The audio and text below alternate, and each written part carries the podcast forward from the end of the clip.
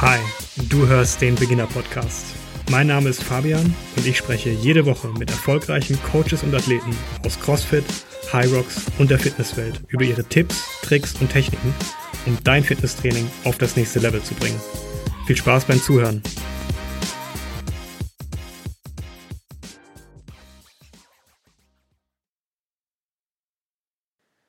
Liebe Freunde des Beginner Podcast, bevor wir mit der heutigen Folge beginnen, muss ich euch was gestehen. In Folge 19 habe ich behauptet, der Beginner Podcast ist und wird immer werbefrei bleiben. Das muss ich leider zurücknehmen, denn heute möchte ich Werbung in eigener Sache machen. Diese Woche ist das Strively Fitness Journal erschienen. Das ist so eine Art Trainingstagebuch, um euer Training zu dokumentieren. Ihr könnt damit aber auch eure Ziele setzen, eure Woche planen PRs festhalten, alles Mögliche. Was ganz cool ist, ist es außerdem jede Woche ein Artikel zum Thema Mindset drin, ähm, die besten Tipps der erfolgreichsten Coaches. Und ja, das ist ziemlich geil geworden, glaube ich. Ich bin gespannt, was ihr sagt. Ihr findet es auf www.strively.de. Und um diese ganze Ansage noch viel, viel cheesier zu machen, als sie ohnehin schon ist, Ihr bekommt 10% Rabatt mit dem Gutscheincode Beginner Podcast. Alles zusammengeschrieben. Schaut es euch an und ich bin gespannt, was ihr sagt. Herzlich willkommen zu einer neuen Folge des Beginner Podcast. Diese Woche habe ich einen Gast auf meiner Liste, den ich schon länger gestalkt habe. Nico Rom. Nico ist Mental- und Personal Trainer, Gründer von Valeo Training und Experte auf dem Gebiet der Neuroathletik. Unter anderem betreut er den englischen Fußballverein Norwich City und 2019 war er der Athletiktrainer des Jahres im Bereich Profisport. Mit Nico spreche ich heute über Neuroathletik, Trends im Coaching, seine Arbeit mit Profis, aber natürlich auch Tipps und Tricks, die du in deinem Alltag einfließen lassen kannst. Nico, herzlichen Dank, dass du dir die Zeit nimmst. Sehr gerne, ich freue mich. So, also Nico, Neuroathletik, das ist jetzt vielleicht noch nicht jedem da draußen so sonderlich bekannt. Ich persönlich bin über Instagram darauf aufmerksam geworden, beziehungsweise mein Trainer Nick Göbel in der, in der CrossFit-Box damals. Und dann hatte ich so lustige Videos gesehen, ähm, wo Personen ganz interessante Dinge gemacht haben, wie zum Beispiel auf einem Bein stehen, einem verdeckten Auge und sich dann in verschiedene Richtungen zu bewegen. Ähm, das hat mein Interesse geweckt, muss ich sagen. Und deswegen erstmal so die Frage vorweg. Wenn du Neuroathletik deiner Oma erklären müsstest, ähm, was hat es damit auf sich? Naja, zum Glück haben wir jetzt nicht unsere Omas hier in, den, in der Zuhörerschaft des Podcasts, sondern wir haben auch ein paar Sportler mit dabei. Deswegen nehme ich das mal lieber so in die Richtung. Ähm, also Neuroathletik oder die Fitnessbranche hat ja grundsätzlich natürlich auch immer so ein bisschen aus Marketing-Gesichtspunkten äh, den, den Hintergrund, da irgendwie jedem oder allem ein Label geben zu wollen. Also Neuroathletik ist zwar ein Teil, das gehört, das gehört für mich zu dem großen Baustein Bewegung grundsätzlich zusammen. Und da geht es eigentlich so ein bisschen darum, ein normaler Ansatz zum Thema Bewegung war immer so, ne, ich mache einen Bizeps-Curl, damit setze ich einen überschwelligen Trainingsreiz und dann wächst der Muskel äh, entweder ein bisschen größer oder wird auch ein bisschen stärker, wenn ich halt ein bisschen niedrigere Wiederholungszahlen habe. Ähm, und dieser, dieser ganze Einfluss aus diesem Bereich der Neuroathletik setzt eigentlich noch ein bisschen da an, wie Bewegung im Gehirn eigentlich zusammengesetzt wird. Und da ist es halt nicht nur, ich, ich, weil bevor ich den Arm oder den Bizeps tatsächlich curle, passiert eine ganze Menge. Nämlich, dass mein Gehirn jede Sekunde äh, ungefähr 125 Gigabyte an Daten aus allen Sinnesorganen bekommt. Und erstmal so ein bisschen sagt, okay, was, ne, ich gucke das Gewicht an, ich fühle das taktil, dass das Gewicht in meiner Hand ist, ich kriege die Rückmeldung, wie schwer das ist, aus welchem Material das besteht. Also es geht letztendlich letztendlich um die Erweiterung äh, von Bewegung um alle Sinnesorgane. Und deswegen ist auch manchmal das, das was du gesagt hast, ne, ich habe mir so ein bisschen lustige Videos angeguckt, wo Leute was Lustiges machen. Es liegt halt daran, dass äh, gezielt gerade irgendein Sinnesorgan trainiert wird. Und in dem Moment, wo das Gehirn halt sagt, okay, ich kriege gerade aus meinen Augen eine bessere Information, dass du danach sofort mehr aus deiner Bewegung rausholen kannst. Also zum Beispiel mehr Gewicht in den Bizeps machen kannst. Hm, mhm. Das heißt, im Kern geht es erstmal nicht darum, die Leistungsfähigkeit jetzt durch ganz klassisches Training zu steigern, also irgendwie, ein, ich lege jetzt nochmal fünf Kilogramm mehr Gewicht auf, sondern überhaupt erstmal durch die Ansteuerung der Muskulatur da in Anführungszeichen volle Potenziale entfalten zu können. Oder genau. Ja. So, da geht es vor allem natürlich immer um Miteinander. Also es ist, geht ja nie darum, dass ich nur das eine oder das andere trainieren will, sondern ich sehr häufig dann halt eben das Training von einem Sinnesorgan dazu nutze, das, um das Bewegungsprogramm, was nachher genutzt wird, ein bisschen zu verbessern. Und dann kommt nachher auch im normalen Krafttraining, Ausdauertraining, was auch immer ich dann damit kombiniere, äh, kommt dann, dann auch äh, damit äh, zusammen einher. Mhm. Ich schlage vor, wir gehen da gleich mal noch ein bisschen tiefer drauf ein, ähm, auf die Übung. Ja. Aber was mich auch total interessieren würde, wie bist du denn persönlich äh, zu dem Thema gekommen? Also, was ist so deine Reise dahin? Ja. Kannst du da mal so einen Abriss geben, bitte? Also ich habe ähm, ja, also ich habe BWL studiert, haben wir uns gerade eben schon kurz im Vorfeld darüber unterhalten. Äh, ich habe während äh, das BWL-Studium war so ein bisschen, ich gesagt habe, ich möchte noch nicht direkt Sport studieren damals, um mich festzulegen. So, und während des äh, BWL-Studiums habe ich angefangen, als Trainer zu arbeiten. Und äh, nachdem ich dann in dem Bereich, auch wenn ich mein BWL-Studium fertig gemacht habe, dann habe ich auch so im Schnittstellenbereich Personal Training und auch Fitness Management gearbeitet. Trotzdem war meine Leidenschaft immer mehr in dem Bereich, ich möchte Leute trainieren, äh, als im Bereich, ich möchte Management machen und nur an Zahlen immer irgendwie gemessen werden. Ähm, dass ich äh, halt 15 Jahre Berufserfahrung mittlerweile zusammen hatte als Personal Trainer und es mich selber immer wieder gestört hat, dass ich an bestimmte Roadblocks gekommen bin. Also ich habe einen Kunden gehabt mit einem Tennis-Ellenbogen oder mit einem Golfer-Ellenbogen oder mit Knieschmerzen oder mit Rückenschmerzen, wo ich gefühlt einfach nicht genügend Handwerkszeug für hatte. Also da ging es gar nicht unbedingt darum, ich möchte jetzt zwingend sofort einen, einen Leistungs- oder einen Profisportler noch besser machen, sondern ich möchte tatsächlich bessere Antworten auf die Sachen haben, wenn bei jemandem das Thema Bewegung nicht so funktioniert, wie es eigentlich sein sollte. Mhm. Was halt dann unterm Strich halt doch viele sind. Ne? Also ich, ob das jetzt im CrossFit ist, ich habe bei einem äh, bei einem Hangsnatch irgendwie tut mir immer wieder meine Schulter weh oder was auch immer das Problem äh, sein mag. Äh, jeder hat das, glaube ich, in seiner Bewegungskarriere schon mal erlebt, dass an einem gewissen Zeitpunkt äh, irgendwas nicht so funktioniert, wie es sein sollte. Ähm, so, und da ist natürlich das Thema Neuroathletik äh, irgendwann interessant geworden. Und zwar zu einem, ich hatte mich mit dem Thema schon auseinandergesetzt und habe dann in der Vorbereitung auf die Weltmeisterschaft 2014 ähm, mit Benedikt Hövedes zusammengearbeitet und äh, habe da seine, die letzten Teile seiner Reha gemacht, bevor die Jungs nach Brasilien geflogen sind. Und er hatte damals schon mit einem Neuroathletiktrainer zusammengebaut und ähm, hatte dann auch gesagt, so, das ist super, ich merke, dass mir das weiterhilft, dass ich weniger Probleme habe. Und das war dann für mich der letzte Anstoß, dieses Thema wirklich auch zu vertiefen. Und sobald ich da den ersten Kurs belegt hatte in dem Bereich, war für mich klar, alles klar, das ist genau dieser Missing Link, den ich bisher äh, gesucht habe und noch nicht äh, in meine Arbeit mit integriert habe. So, und wenn dann mir natürlich einer erzählt hat, dass meine Nackenprobleme, meine Nackenverspannung vorm Computer, meine Migräne, meine Kopfschmerzen, dass die vielleicht mit meinen Augen oder mit meinen Gleichgewichtsorganen zusammenhängen können, war das natürlich, also mittlerweile, vielleicht ist das mittlerweile immer noch revolutionär, wenn man jetzt sowas hört.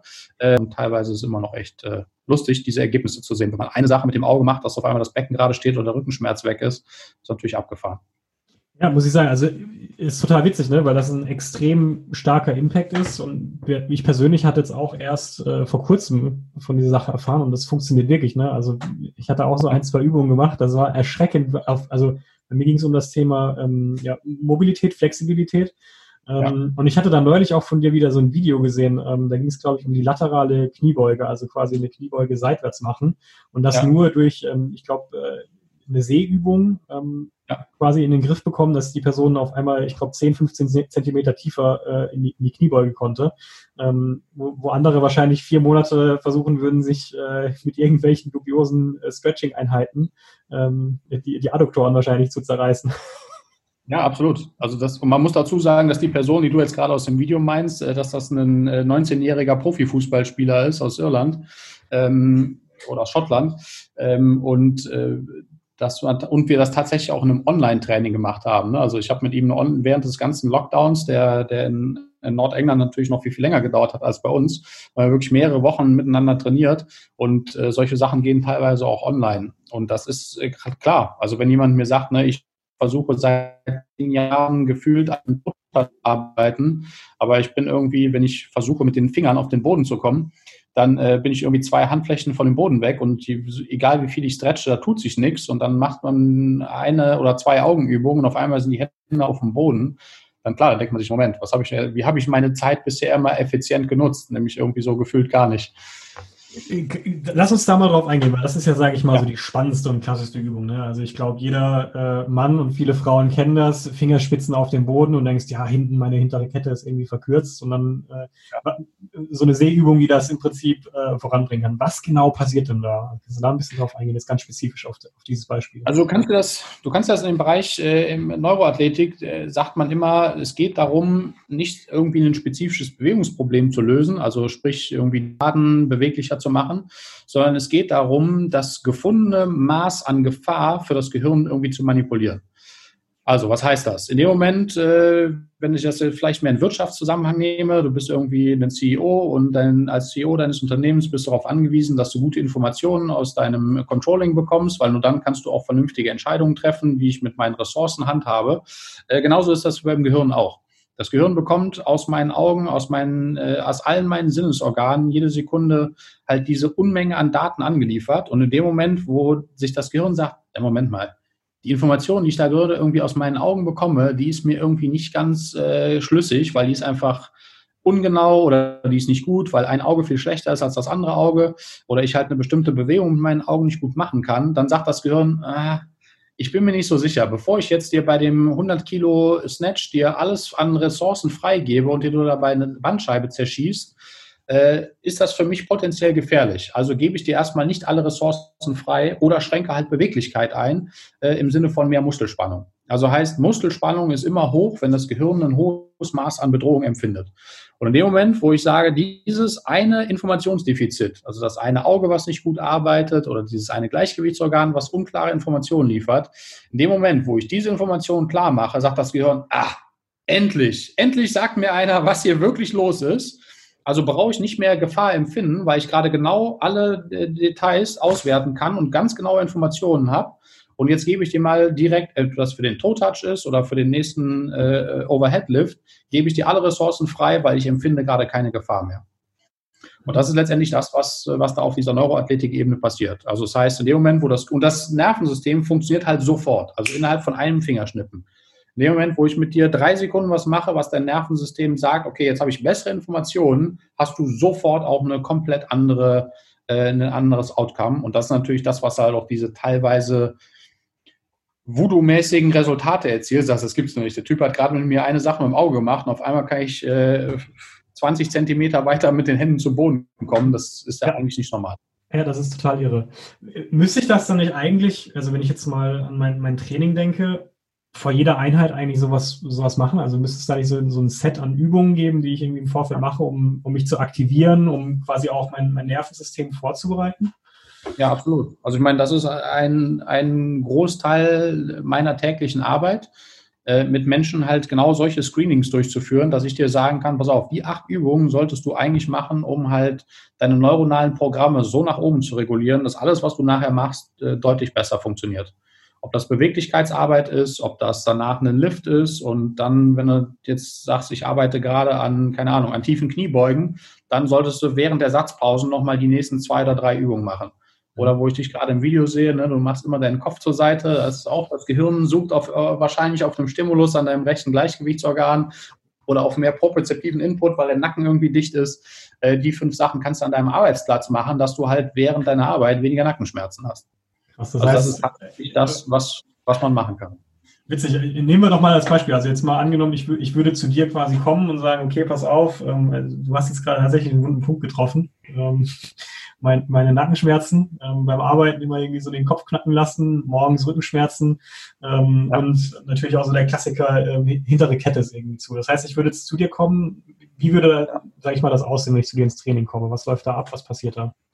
Also das, was, äh, das kommt natürlich darauf an, ne? wenn jemand von weiter weg kommt, dann ist das in der Regel, dass ich so 90 Minuten mir Zeit nehme, um ein kurzes Anamnesegespräch zu führen und dann ein, ein Testing zu machen vor dem Hintergrund, an was möchtest du arbeiten. Also Beweglichkeit, hast du jetzt gesagt, hintere Kette und ich möchte meine Nackenschmerzen verbessern.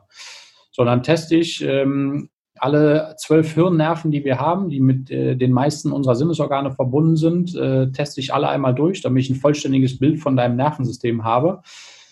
Das ist so ein funktionelles neurologisches Testing und dann kann ich anhand dieser Informationen nachher sagen, pass auf, ich mache dir Videos, äh, stelle ich dir zusammen, da kriegst du von mir nachher zu äh, acht bis zehn verschiedenen Übungen, die alle zusammengenommen vielleicht fünf Minuten hintereinander äh, brauchen, um die alle durchzutrainieren. Und wenn du das ein paar Mal gemacht hast, dann wahrscheinlich sogar noch weniger als fünf Minuten. Mhm. Äh, das solltest du fünfmal am Tag machen am Anfang und ansonsten nur vor und nach deinem Training. Ähm, das kriegst du dann von mir nachher Videos zugeschickt, die dir genau das nachher sagen.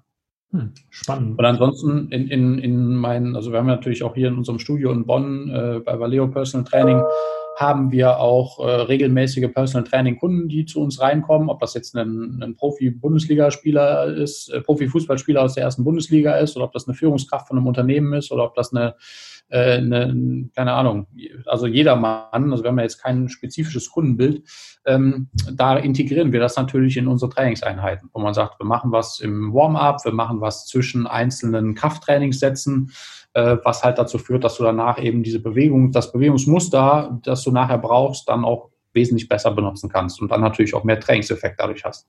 Mhm. Siehst du da irgendwelche Unterschiede im, im Profi- bzw. Amateurbereich? Also ist da. ja. Es ist, also wenn, du das miteinander vergleichst, dadurch, dass die halt so viel Trainings, also Profis, so viel mehr Trainingsvolumen bekommen, sowohl was die Trainingsdauer pro Tag angeht, als auch das, was die halt, wie deren Alltag aussieht, ist natürlich jetzt ein normaler Amateursportler, der vielleicht auch noch einen Job macht und irgendwie acht Stunden an seinem Computer sitzt und irgendwie die Augen dabei auf eine bestimmte Art und Weise nutzt das ist natürlich wesentlich weniger Stimulus. Das heißt, es ist eigentlich einfacher, mit Amateuren zu arbeiten, weil das Nervensystem auf einfachere Dinge reagiert. Mhm. Bei Profisportlern musst du meistens, da ist das Gehirn das so, ja, okay, da, da will einer was von mir, aber ich kenne das schon, ne, irgendwie, das ignoriere ich mal. Das heißt, du musst so viel mehr Stimulus zusammenpacken bei einem Profisportler, dass das Gehirn oder das Nervensystem von dem nachher sagt, so, oh Moment, da will gerade jemand was von mir, da muss ich mal mit einer Anpassung reagieren, dass das halt noch viel, viel schwieriger ist. Mhm. Und das ist so ein bisschen das, was natürlich äh, grundsätzlich so, was man vielleicht auch äh, manchmal so aus, ein, aus einzelnen Reportagen in den Medien oder so kennt.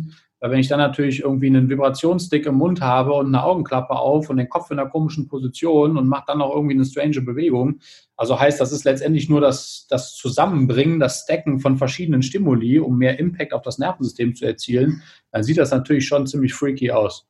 Und das, äh, das ist natürlich auch das, was nicht immer unbedingt dazu förderlich ist, dass das auf einer breiten Ebene Akzeptanz bekommt. Weil es gibt zwar schon viele, die sagen, okay, ich habe dieses Growth-Mindset, äh, ich mache das, was mich besser macht, aber trotzdem, wenn dann irgendwie dabei noch äh, ich vielleicht ein Trainingssetup habe, wo ich weiß, da sind drei Leute mit einer Kamera drumherum, die dann ein Foto von machen könnten, dann kann ich das natürlich nicht von dem Spieler verlangen, dass er das auch umsetzt, sondern ähm, weil es halt einfach strange aussieht und die breite Masse da halt einfach sich denkt, so, was machen die da eigentlich? Das ist völlig, völliger Humbug. Das wäre jetzt gerade so eine schöne, schöne Anschlussfrage. Siehst du denn da gerade Veränderungen, sage ich mal, gerade im Profisport hinsichtlich Coaching-Ansätzen, Trends, die sich ergeben? Du arbeitest ja auch mit Norwich zusammen. Siehst du da vielleicht aus dem angelsächsischen Bereich gerade Trends und Themen, die, die irgendwie rüberschwappen und super spannend sind? Ja, naja, das würde ich nicht unbedingt sagen, weil ich meine, da sind wir jetzt in Deutschland oder im, im deutschsprachigen Raum jetzt nicht äh, zwingend äh, dem angelsächsischen Raum irgendwie hinterher. Mhm. Ähm, das, was halt in, gerade in England, in der, in der englischen Liga anders ist und auch bei der FA als Verband anders ist, ist die Menge an Stuffing, die in so einem Club vorhanden ist. Also da sind die einfach wesentlich weiter, als es in Deutschland ist. Es gibt in, in der ersten Bundesliga gibt es in Deutschland noch Vereine, die haben einen Athletiktrainer und einen Reha-Trainer. Und mit zwei Mann versuchen die halt einen kompletten Profikader irgendwie fit zu halten. Das ist fast ein Ding der Unmöglichkeit. Wenn ich jetzt Norwich als ein Verein, der jetzt auch nicht, der jetzt auch immer so ein bisschen äh, entweder Championship Top oder, oder unten irgendwie in der Premier League mit dabei ist, da gibt es ähm, einen Chef-Athletiktrainer mit einer rechten Hand hat. Dann gibt es einen Datenanalysten, der wertet nur die ganzen Daten aus und bereitet das auf für den Athletiktrainer. Dann gibt es zwei Reha-Trainer und noch den ganzen, die ganze Physioabteilung. Also an dem, was ich jetzt gerade schon einfach kurz, und dann gibt es mich noch als Experten für Ernährung und für Neuroathletik. Äh, da sieht man schon, dass es halt irgendwie dann über wir ein ganz anderes Stuffing reden und natürlich ein ganz anderes Maß an Individualisierung auf so einen, weiß ich nicht, 26 Mann Profikader. Ja, klar. Wahnsinn. Das sind äh, gewisse Unterschiede. ja, absolut. Also es macht es auch nicht unbedingt immer einfach. Ne? Du musst ja. echt eine gute Kommunikationskultur haben das ist auch das, was mich jetzt persönlich immer an dem, an dem Projekt Norwich City auch super gereizt hat, weil einfach echt viele Profis äh, im Team, hinter dem Team zusammenarbeiten und der Austausch da wirklich auf Augenhöhe stattfindet. Also da auch ne, die einzelnen Abteilungen frei frei von Ego sind, da gibt es kein Kompetenzgerangel, sondern da wird halt wirklich, okay, wir sprechen gerade über einen Spieler, alles kommt auf den Tisch und da wird gemeinsam irgendwie an, an einem Projekt gearbeitet. Und das ist halt das, was man nicht immer in allen Settings zwingend im Profisport findet, dass da auch so viele Leute am Werk sind, die frei von Ego arbeiten können. Mhm. Das, äh, ich kann mir vorstellen, viele starke Meinungen. Ja, absolut. Ja. Schöner Anknüpfungspunkt. Ich würde tatsächlich, also du wirkst äh, sehr, sehr fokussiert und äh, ich habe auch den Eindruck, dass du äh, mit sehr, sehr viel Elan in das Thema reingeht. Darf ich fragen, was dich antrieb? Was ist so dein, ja, dein, dein Schwung dahinter? Du meinst schon auf das Berufliche bezogen oder ja. generell im Leben? Ja. Oder? Ähm, ja, also ich meine, also grundsätzlich landest du ja irgendwo in dem Bereich erstmal von der Grundintention her, wenn es dir darum geht, dass du andere Menschen besser machen möchtest. Ob du die jetzt, ne, ob du zu mehr Gesundheit führst, ob du zu einer besseren Ernährung führst, ob du sagst, das sind jetzt die letzten drei Ticken Neuroathletik-Sachen, die du noch machen kannst, um noch eine höhere Leistung aus deinem Bundesliga-Alltag rauszuholen.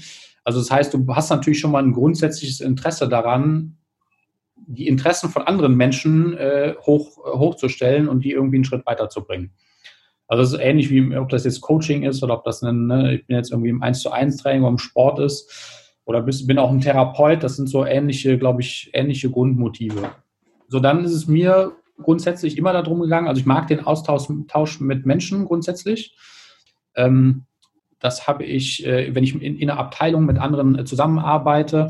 Das ist aber auch ein Grund, warum wir viel Education für andere Trainer äh, machen, weil ich mich da halt auch mit Kollegen austauschen kann. Weil immer, wann immer ich jetzt ne, weg von diesem Ellenbogen-Denken bin, ich profitiere halt immer davon, wenn ich mich mit jemand anderem austausche. Deswegen habe ich auch Bock gehabt, mit dir einen Podcast zu machen. Ne? Das ist, äh, das, darum geht es für mich im Leben drum. Mhm. So viel von deinen eigenen Erfahrungen, die du gemacht hast, zu teilen, dass da noch mehr andere Leute von partizipieren können. So, da ist impliziert auch mit natürlich drin, dass es für mich selber darum geht, mich selber konstant weiterzuentwickeln und in dem, in meinem Job irgendwie immer besser zu werden. Ich fand es aber auch schon immer geil, möglichst viele Erfahrungen im Leben zu machen, grundsätzlich. Ne? Das ist jetzt der Schnittstellenbereich auch zum Privatleben. Ne? So, wo ich da sage, ein Kind zu bekommen, ist eine Erfahrung, die musst du im Leben gemacht haben. Ne? Kann ich jedem empfehlen. Braucht man auch gar nicht so lange drauf zu warten, so wie ich. ähm, ne, es war immer mir jemand grundsätzlich vom Mindset her jemand einen Job angeboten hat, egal ob ich im ersten Moment gedacht habe, so ich bin da vielleicht gut drin oder im Moment vielleicht kannst du den gar nicht oder so, habe ich gar nicht drüber nachgedacht. Ich habe gesagt, okay, ne, wenn du mir den Job anbietest, ich mache den. Ich arbeite mich da schon irgendwie ein. Also heißt, möglichst viele Erfahrungen zu machen im Leben, ob das im Ausland arbeiten ist, ob das ein anderes Projekt ist, ob das ein, was komplett anderes ist. Also so, so bin ich halt irgendwann auch mal zu dem Bereich Performance Nutrition gekommen, wo ich gesagt habe, so ja klar, Ernährung kann ich irgendwie auch. Konnte ich zu dem Zeitpunkt vielleicht irgendwann mal noch nicht so, wie ich es jetzt kann, und das ist das, wo es mir letztendlich darum geht, auch um mhm. eigene Weiterentwicklung, Austausch mit anderen und anderen Menschen weiterzuhelfen. Mhm. Was glaubst du, wo geht da für dich die Reise hin? Hast du da irgendwie so ein bestimmtes Ziel vor Augen? Gibt es irgendwie Sachen, die du sagst, Mensch, die, die möchte ich erreichen oder das wäre wär noch so, so meine Bucketlist, äh, vielleicht auch im Trainingsbereich? Ähm, ja, weiß ich nicht. Also was, was grundsätzlich, was für mich schon immer ein Thema gewesen ist, also ich habe ja selber, als ich mal, also ich habe ja selber, wie gesagt, BWL studiert und habe äh, einen Job als äh, Trainer angenommen. Und äh, ich habe dann, habe damals gedacht, so, das war für mich volles Erfolgserlebnis, ne? so Wahnsinn, da ist der Nacken wieder. ähm, er hat sich gerade wieder den Nacken gestretcht, für die, die uns jetzt nicht sehen können. Entschuldigung. Ähm, ich, ähm, es war für mich damals volles Erfolgserlebnis, dass ich gesagt habe, so, ey, Wahnsinn, ne? du bist eigentlich gar nicht irgendwie hier so qualifiziert im Fitnessbereich und die wollen dich festangestellt haben für eine Position, wo es ums Qualitätsmanagement für 30 Personal Trainer in einem Club gibt. Das gibt's doch gar nicht, ne? Ich so voller Euphorie meine Eltern angerufen und so denen das erzählt damals. Und ich weiß das noch ganz genau. Meine Eltern waren beide dran und ich habe das so zu Ende erzählt und es war erstmal Schweigen in der Leitung. Und ich so, äh, seid ihr noch da? Ist die Leitung noch stabil? Und meine Mutter sagte dann so, wie Fitnesstrainer, da ist doch wie Türsteher auf dem, in Köln auf dem Ring. So, das war, weißt du, in deiner Euphorie, das war wie so eine Ohrfeige ins Gesicht. So, und das ist eines, das ist ein Erlebnis, das ich nie vergessen werde. Und das ist für mich so ein bisschen auch ein Teil natürlich, wo es mir in dieser ganzen Industrie und in dieser ganzen Branche drum geht. Natürlich gibt es viele Einäugige und auch viele Blinde, äh, gibt es in jedem Job, aber mir geht es grundsätzlich darum, irgendwann mal vielleicht, äh, dass der Personal Trainer und der Gesundheitsdienstleister, der, der professionelle Gesundheitsdienstleister, äh, einen ähnlichen Expertenstatus hat wie dein Rechtsanwalt oder wie dein, wie dein äh, Hausarzt. Ja, dass wir also auch da nicht mehr irgendwie drüber diskutieren müssen, warum verdient jetzt ein Hausarzt oder ein Rechtsanwalt, keine Ahnung, 250, 400 Euro die Stunde und warum verdient ein Personal Trainer mit Mühe und Not vielleicht gerade 100 Euro in der Stunde? Mhm. So, das ist für mich definitiv eine Sache, wo es in dieser ganzen Industrie für mich äh, einhergeht. Womit ich mir natürlich auch darüber bewusst bin, dass da ein gewisses Maß an Kompetenz natürlich auch mit einhergehen muss. Also von einem Fitnesstrainer, der eine B-Lizenz hat, kann ich natürlich nicht erwarten, dass der mit einem ähnlichen ähm, Hintergrundwissen an der Gesundheit eines Menschen arbeitet, wie ein, ein Top-Rechtsanwalt äh, jetzt irgendwie dich aus dem Strafverfahren rausboxen kann. Mhm. So, und deswegen ist mir das Thema Education auch für andere Trainer grundsätzlich so wichtig, äh, um halt einfach in dieser ganzen Branche für einen höheren Standard und für ein höheres Level zu sorgen. Also das ist definitiv was, wenn ich jetzt bezogen auf, auf einen, einen Teilbereich meiner Arbeit, äh, der jetzt nicht nur immer aus Profisport besteht, äh, das wäre definitiv was, wo mir eine, eine, bessere Welt ich mir wünschen würde, wenn es da einfach mehr gut ausgebildete Trainer gibt, die einen hohen Expertenstatus haben. Mhm. Spannend. Ich stelle mir vor, also um, um, eben gut ausgebildet zu sein und auch fachlich auf, ja, auf der Höhe zu sein, fordert sehr viel Selbstinitiative und, und individuelle Weiterbildung.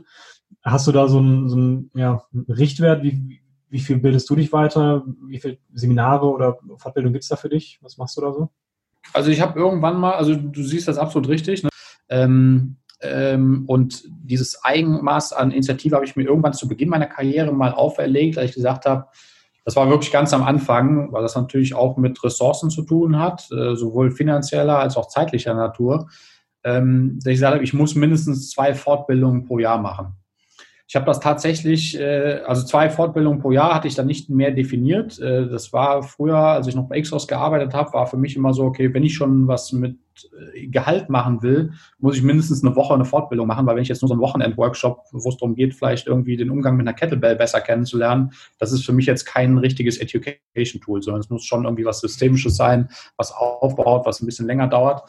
Und ich habe das irgendwann tatsächlich für mich erweitert, weil ich gesagt habe, vier Wochen im Jahr ist das Minimum, wo ich halt auch Outhouse-Fortbildung äh, machen muss.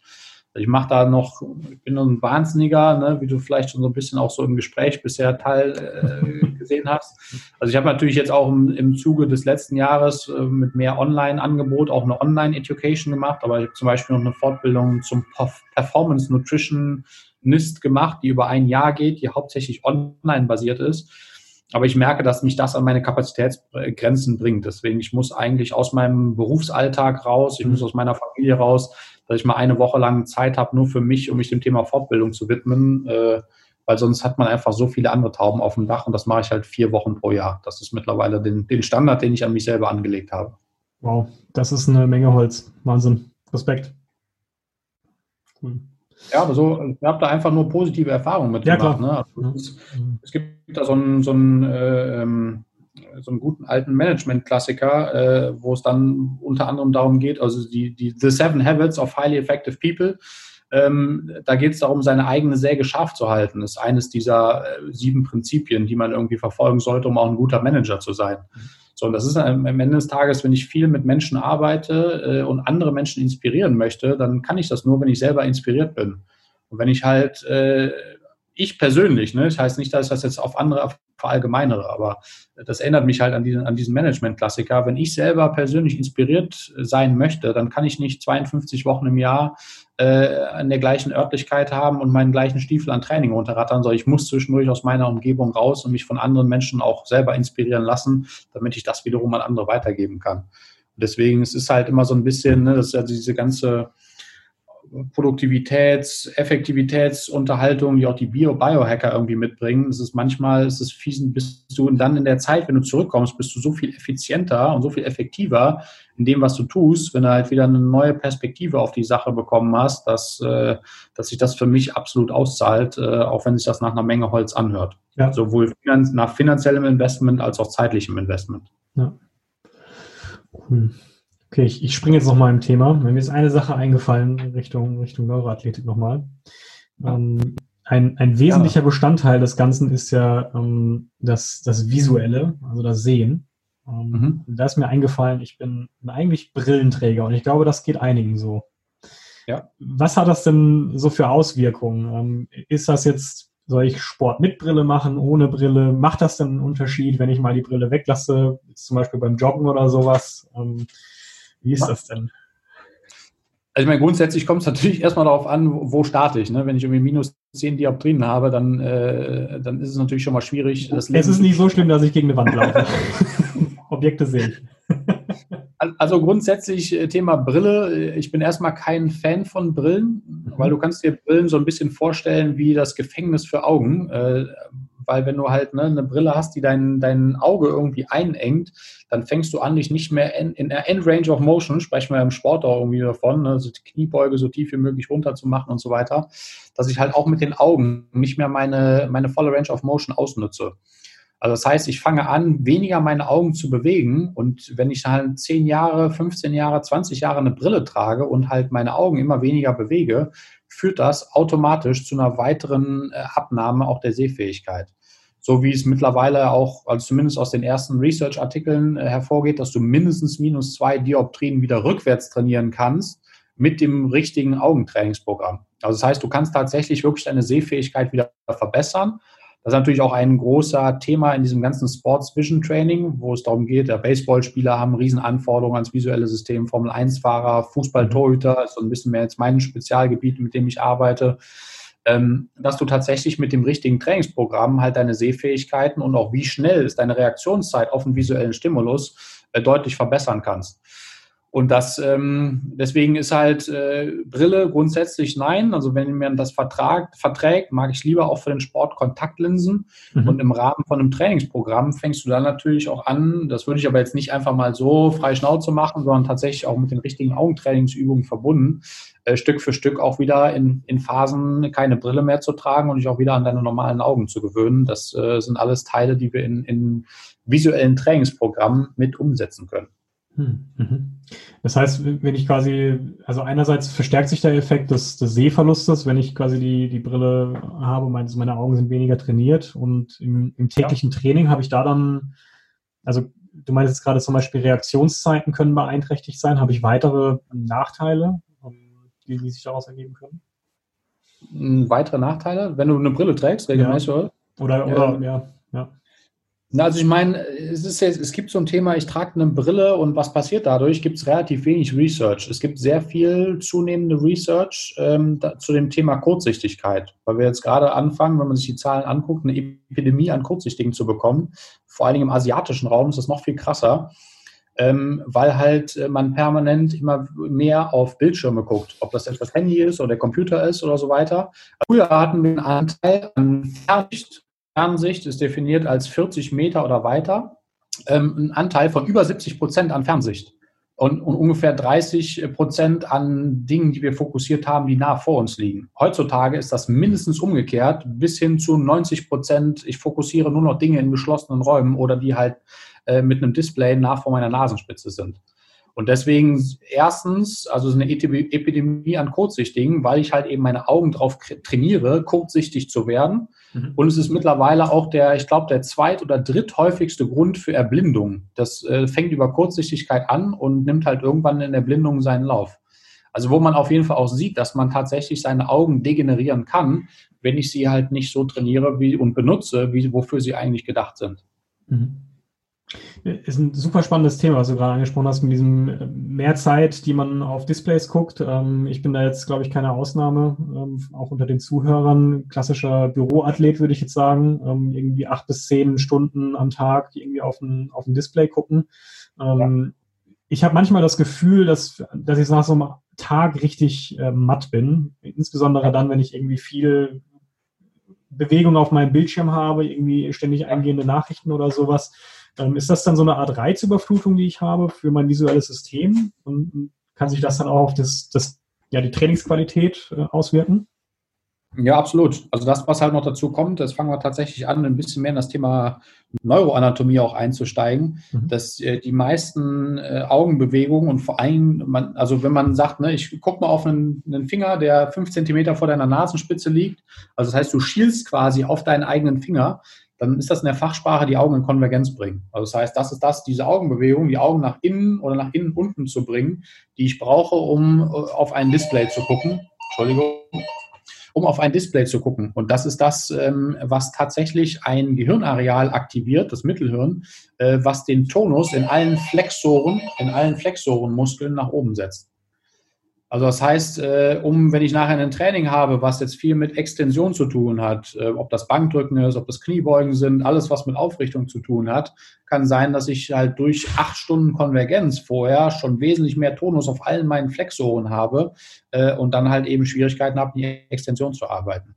Krass. Deswegen, das ist auch so ein bisschen, ne, es gab mal so, so, eine Zeit lang so äh, Blogartikel auch von einigen Trainern, die mal geschrieben haben, Sitzen ist das neue Rauchen. Mhm. Äh, also ich, es ist für mich auch gar nicht immer unbedingt die, die Problematik, dass wir halt zu viel sitzen, sondern die Augenkonvergenz, die alle Flexoren äh, aktiviert, ist wahrscheinlich sogar noch mehr äh, das Problem als das eigentliche Sitzen. Krass. Okay, jetzt, jetzt frage ich mal für alle, die, die quasi ähm, ähnliches Schicksal teilen wie ich. Gibt es da ja. eine einfache Übung, die ich irgendwie in meinem Alltag einbauen kann? Kann ich da dagegen steuern, sage ich mal?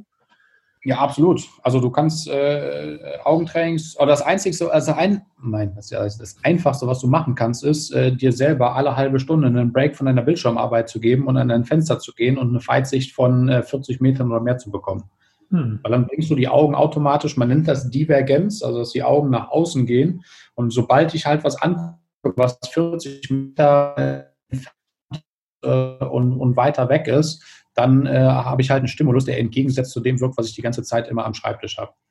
Dann, äh, und das Beste, was du wahrscheinlich abends machen kannst, ist dann nicht zu Hause auch nochmal deinen Computer anzumachen und nicht nochmal das, das Handy auch tatsächlich mal irgendwo hinzulegen und liegen zu lassen, ist einen Spaziergang draußen zu machen, äh, wo du halt auch diese Weitsicht haben kannst. Also das ist, mhm. äh, wenn ich jetzt nicht gerade in New York City lebe, aber auch da geht es mit den Häuserschluchten, dass ich auch tatsächlich in die Fernsehen äh, gucken kann. Aber tatsächlich wirklich abends rauszugehen mal und eine Weitsicht von 40 Metern oder mehr zu haben, ist das, was wir in vielen Corporate Trainingsprogrammen oder auch in vielen äh, Programmen für betriebliches Gesundheitsmanagement, was wir dort an Strategien zum Beispiel umsetzen und empfehlen, um da halt einen Ausgleich zu äh, liefern. Mhm. ist ganz spannend. Ich habe mal äh, in, in Köln äh, gibt so auch so ein Profi-Gaming-Team. Habe ich äh, tatsächlich mit Profi-Gamern gearbeitet, die ja wirklich äh, das Extrembeispiel davon sind, äh, wo mir einige auch aus ihrem Alltag berichtet haben, dass sie nach einem acht, neun, zehn Stunden Arbeitsalltag gamen äh, professionell dass sie echt Schwierigkeiten beim Autofahren gehabt haben, dass sie und gemerkt haben, dass sie dann schlechter sehen, äh, als wenn sie das gar nicht machen vorher. Also es ist schon, man sollte auch da Ausgleichsstrategien tatsächlich finden. Ja. Okay. Äh, mit Blick auf die Zeit, ähm, dass wir im, im Zeitrahmen bleiben, ähm, hätte ich ja. noch, habe ich noch ein, zwei, drei Fragen, die ich dir ganz gerne stellen möchte. Ähm, eine wäre, gibt es aus deiner Sicht äh, eine Übung, die, die quasi jeder machen sollte, irgendwas, was ja, uns allen gut tun würde aus deiner Sicht, was, was komplett vernachlässigt wird? Kann man das so allgemein über den Kamm scheren oder ist das immer spezifisch? Ja, ich tue mich mit solchen Sachen grundsätzlich immer schwer, ne? weil ich bin ja so eine der Stimmen, die für mehr Individualisierung im Leistungssport, für individuellere Lösungen grundsätzlich ist. Und da halt so dieses One Size Fits All, das funktioniert einfach nicht, ne? weil einfach die, ähm, die Hintergründe, die wir haben, äh, so unterschiedlich sind und auch der eine hat sich mal am, am Kopf angestoßen, der andere mal nicht. Äh, individuell tatsächlich der Key, weil es einfach sein kann, ich schon erlebt habe, ne, dass ich eine Übung, die ich einem gegeben habe, die hat dir super weitergeholfen, die habe ich dem nächsten gegeben und die hat dich zerstört. Äh, deswegen ist das so schwierig. Ähm, also grundsätzlich, wenn ich halt viel am Schreibtisch sitze, ist tatsächlich mehr Fernsicht zu bekommen ne? mhm. Äh, und mehr in, in die Weite zu, äh, zu arbeiten. Und es ist immer eigentlich ganz geil, mal drüber nachzudenken, in, ins Warm-up einen Ball mit zu integrieren. Weil wenn ich, sobald ich einen Ball habe, den ich verfolge, ähm, habe ich mehr Augenbewegungen dabei äh, und ich habe auch, fang an, mehr Kopfbewegungen dabei zu haben, weil ich mich halt nach einem Objekt ausrichte. Mhm. Ähm, mal auf einem Bein zu stehen und dabei den Kopf in verschiedene Richtungen zu drehen und zu gucken, ne, kann ich eigentlich meine Stabilität halten auf einem Bein, während ich meinen Kopf in unterschiedliche Richtungen begebe. Das sind halt so Grundsatzsachen, wo ich immer mal anfange, mehrere Informationssysteme, mein Gleichgewichtsorgan, meine Augen äh, zur gleichen Zeit arbeiten zu lassen und wo eigentlich jeder von profitieren kann. Mhm. Und dann war es halt letztendlich, weil wir, wir sind als, als Menschen sind wir dazu ausgelegt, uns reflexiv zu stabilisieren. Also heißt, ne, wenn ich irgendwie was in einer Hand habe, muss die andere Seite im Rumpf automatisch gegensteuern und mich reflexiv stabilisieren. Das heißt, nicht so viel bilaterales Training machen, also äh, Bankdrücken, Kreuzheben, äh, Klimmzüge, Kniebeugen, sondern halt auch zwischendurch da immer mal vielleicht das sogar abwechselnd zu machen, mal mit einem Bein oder einer Hand was zu ziehen oder was zu drücken, äh, sind grundsätzlich gute Ideen, weil ich dann halt mehr von diesen reflexiven Stabilisationssystemen anschmeiße. Und dann kann ich auch gerne meinen bilateralen schweren Lift wieder hinten dran machen, aber kombiniere das halt immer wieder was mit nur einem Bein oder einem Arm. Spannend. Äh, das wäre jetzt auch so, so der Anknüpfungspunkt. Ähm, wenn ich jetzt, also du sagst jetzt Individualität super wichtig. Eine Möglichkeit natürlich zu dir ins Coaching zu gehen. Äh, ja. Sollte man, also würde ich tatsächlich gerne mal ausprobieren, das würde mich total interessieren. Äh, sprechen wir danach nochmal. Ähm, ja. Aber gibt es aus deiner Sicht irgendwelche ja, Bücher, Seiten, du sagst, Mensch, das sind coole Informationen, ähm, die könnte man vielleicht noch ähm, einer breiten Masse zugänglich machen. Das ist vielleicht so ein Geheimtipp. Ähm. Nee, Geheimtipps äh, gibt es dazu nicht. Äh, die, die, es gibt halt in, in, in der englischsprachigen Literatur gibt es gute Deutschland ist der, einer der wenigen Autoren, die das bisher aufgegriffen haben, die Bücher von Lars Lienert, ähm, der, ähm, der das halt ins, ins Deutsche so ein bisschen übersetzt ähm, oder halt den Markt äh, vielleicht im nächsten, Ende nächsten Jahres beobachten, weil ich nämlich dann auch anfange, Ende diesen Jahres an, an einem Buchprojekt zu arbeiten. Ah, cool. Dann halten wir uns doch einmal auf dem Laufenden. Das wird kommen, ja. Sehr schön, sehr schön. Nico, wir sind quasi am Ende des Podcasts angegangen, angekommen. Die Zeit ist mehr als nur verflogen. Das war sehr, sehr kurzweilig. Ich habe zum Ende hin immer noch eine Frage, die ich ganz gerne stelle. Ähm, mhm. Aber davor, habe ich irgendwas vergessen? Gibt es noch irgendwas, was dir auf dem Herzen liegt, was ich hätte fragen sollen? Also was ich immer noch spannend finde, das ist letztendlich ja der zweite Spezialisierungsbereich. Es gibt immer so ein paar Leute, die mich fragen, so, hä, wie Neuroathletik und auch noch Ernährung. Das sind irgendwie zwei Bereiche, auf die du irgendwie dich spezialisiert hast. Das ist ja irgendwie so völlig weit auseinander. Ähm, also ich finde, Ernährung ist tatsächlich ein Teil, wo wir uns äh, sehr häufig zu wenig mit äh, auseinandersetzen. Ich habe den auch als zweiten Spezialisierungsteil genommen, weil unser Gehirn tatsächlich äh, auch nur mit dem richtigen Treibstoff vernünftig funktioniert. Also das Zusammenbauen von bestimmten Neurotransmittern, da brauche ich Aminosäuren, die ganzen Mikronährstoffe und diesen ganzen Kokolorus. Ähm, äh, ist tatsächlich, also in diesem ganzen Bild äh, Performance ist nicht immer nur Bewegung irgendwie ein Teil, sondern in dem Moment, wo ich das halt auch Bewegung mit dem Thema Ernährung kombiniere, wird es halt irgendwie noch äh, sehr viel spannender und euch äh, erziele halt auch wesentlich bessere Resultate. Hm, super spannend ist mal, sich in die Apotheke zu gehen, so ein Blutzuckersensor oder so ein Blutzuckermesser, teilweise for free, kriegt man die in Apotheken zu äh, holen mhm. und einfach mal für sich selber zu messen, immer so 30, 60, 90 Minuten nach einer Mahlzeit, welche Kohlenhydrate vertrage ich zum Beispiel gut, weil da es auch mittlerweile eine breite Evidenz für gibt, dass wenn ich drei Leuten eine Banane zu essen gehe, dass die Blutzuckerverläufe nicht bei den drei Leuten identisch sind, sondern dass sie sehr unterschiedlich ausfallen.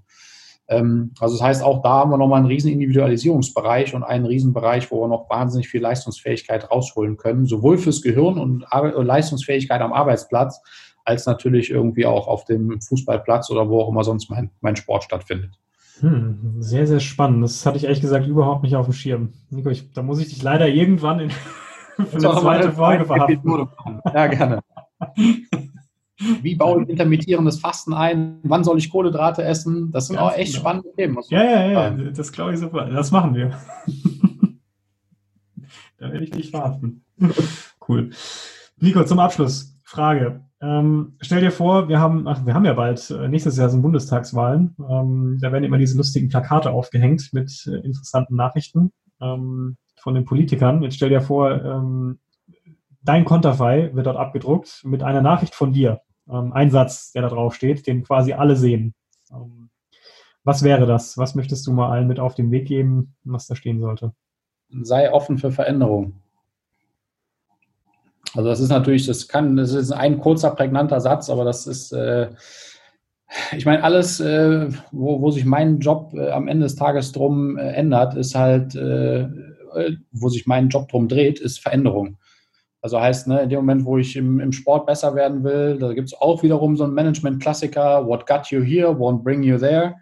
Also heißt, in dem Moment, wo ich bis an einen gewissen Punkt in meinem Leben gekommen bin, dann ist mit dem, was ich gerade gemacht habe, war das vielleicht alles gut, aber es bringt mich vielleicht nicht noch weiter, wenn ich noch irgendwie den nächsten Schritt weitermachen möchte.